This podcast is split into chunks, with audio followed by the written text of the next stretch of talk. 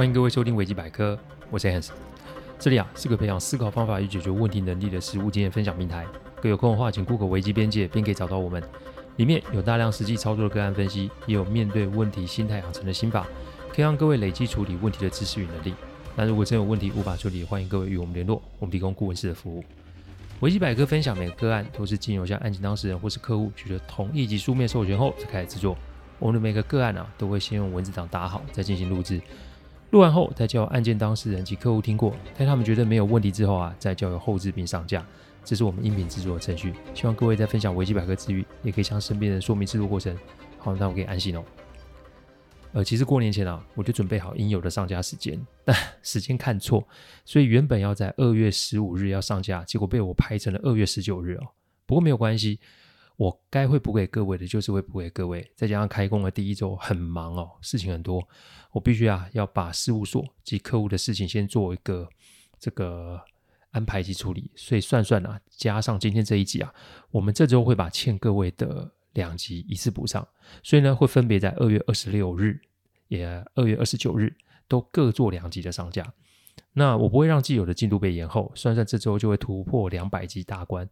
再次感谢大家支持哦，让维基百科进入一个新的里程碑。我们还是继续的做产出，还请各位这多多支持哦。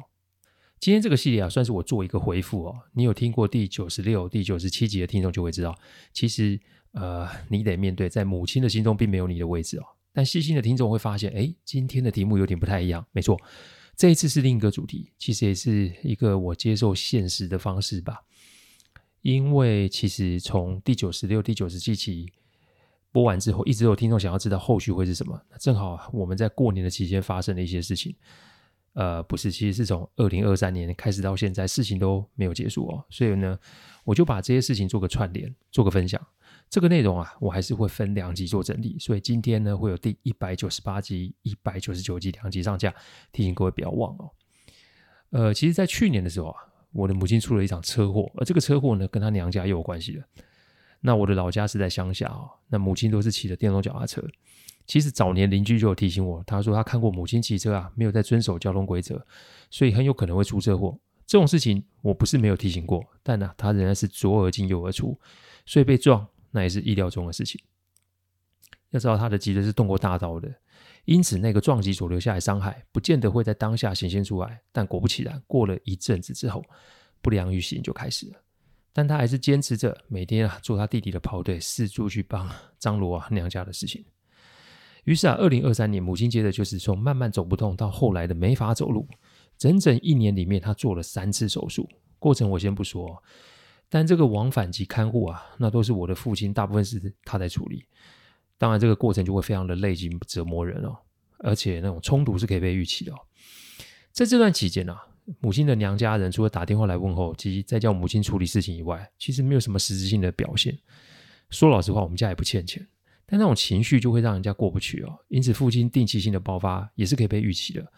但我却轻忽了这种冲突对我的影响哦，因为过往他们争吵啊，都会打电话来给我开扩音，在我前面互骂哦。这种事情，我想他们只敢在我前面做，而不敢在我姐姐前面做。做我这个行业，对于情绪的承受度是有一定的能力，因此我都是听了不作声。那这种事情呢、啊，我也不会让妻子及儿子来承受。因此，其实去年有段时间，我是自己得消化掉自己的情绪。那情绪这种东西，其实是个有趣的玩意儿嘛，因为好的时候是个助力嘛，当不好的时候，那就是个阻力，甚至是业力啊。因为在除夕夜那一天就爆发爆发了、但其实，在去年啊，也就是在去年九月，我带着妻儿去日本环球影城的前一天，我跟母亲就在医院就发生过了一次的冲突哦。只是那次的冲突啊，是在妻子的前面发生的，也是第一次啊。讲这个事情之前，我想要提醒一下，有做婆婆、媳妇、儿子的听众们，你们得听好了，这个提醒很重要。我曾经说过，现在的媳妇大多数会是未来的婆婆，而你现在的儿子将来就会夹在你跟你未来媳妇之间。整理这边的这篇文章的时候，正好碰到最近很流行的一个议题哦。那这个议题呢，也是会在接下来要分享的个案，就是最近有一个补习班，因为 PO 上孩子的学习时间，结果被延上的案例哦。我想大家应该都知道。我先不说这个正确与否，但其实啊，我也跟儿子说过，我的过往还有我跟他奶奶之间的事情啊，那是我的事，跟他没有关系。因此，我不会让我的经历过的事情再次的发展到他身上，我也不会让他承受这种不公对待，更不会让这种家族病态的关系发展到他的身上。所以，做父母的想要为孩子们做些什么，那都是正常的。但做父母的更要想的是，有什么事情是不能对孩子做的，有什么话是不能对孩子说的哦。所以，你千万啊，不要把媳妇当成女儿。一是本来你们就没有血缘关系啊，要多亲近那是不太可能的。再者，媳妇跟儿子的距离绝对比跟婆婆的距离来得近，所以你说了什么，到最后承受那最重的是你的儿子哦。记好了，而且给我牢牢的记住。那天在医院里面之所以会发生冲突，是因为母亲啊，在我妻子前面大放牢骚啊，不，应该是说大放厥词，而且还不止如此，做奶奶的还在孙子前面说：“你爷爷都不管我死活，都不拿东西给我吃啊。”接着就跟我妻子说他有多想死啊，我父亲对他有多坏啊，他想开瓦斯自杀等哦，顺便就把我牵扯进去，说我什么都站在父亲那一边。一开始我不想讲话，在旁边看手机，结果他越扯越远，于是我们就爆发了冲突。这场冲突不是不可避免，但重点是我想要让我就是要这场冲突，因为这场冲突可以更让我看清楚母亲的真实样貌。口口声声说他娘家人如何可怜又如何可怜，我们家人是如何可恶又如何的可恶！也许是我忍不下这口气，我那一天把话都说了出来。简单来讲，我就是追着母亲打，他那要死不活，在我的压制下，只能在那边鬼扯淡。但其实我很清楚，他不会变。他那近几乎疯狂护着娘家人的举动让我非常的不爽，所以我就针对他的痛处下手。因为很简单，他娘家人都只动一张嘴，最多就是在后事上搞个仪式感。讲白一点，只想做表面功夫。这一次我便没有留脸面，全部在母亲前面把事情都倒了出来。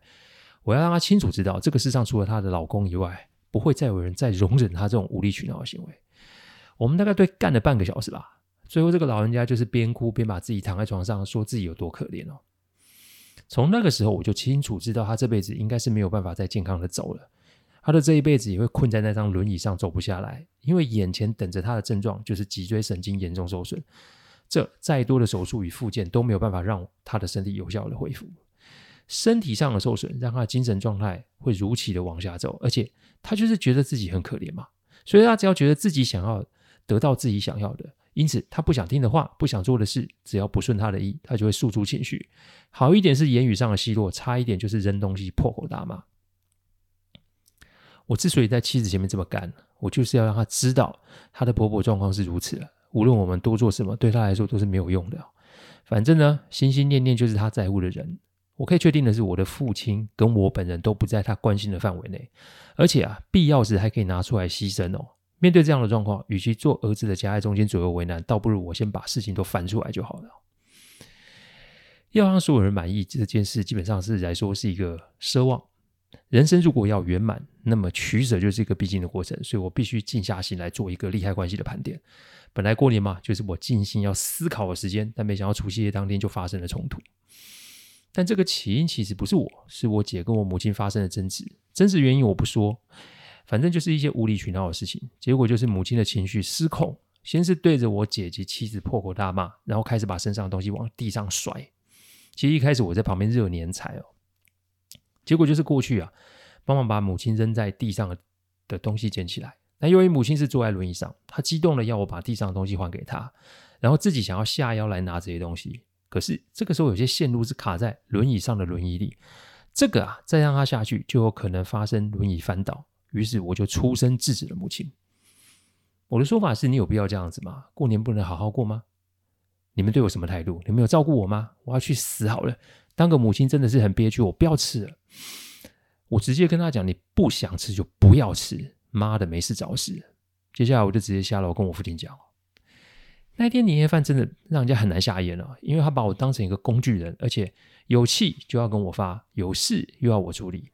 接下来那几天，我没有一天是睡得好的，而且我没有办法克制心中的情绪。我说真的，我真的很想给这个老人家一巴掌哦，但我不行。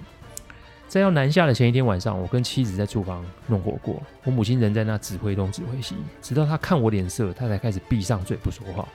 我那个时候就在想，我有必要每年都过这个日子吗？既然她没有要改变，那不如我改好了。这个改要怎么改呢？一切都等下一集我再跟大家做说明哦。感谢各位聆听，听完后如果有任何意见及问题，请上网站维基编辑留言。我们每周都会有新的主题分享，各位有任何想听的主题，也都可以让我们知道。再次感谢大家，我们下次再见，拜拜。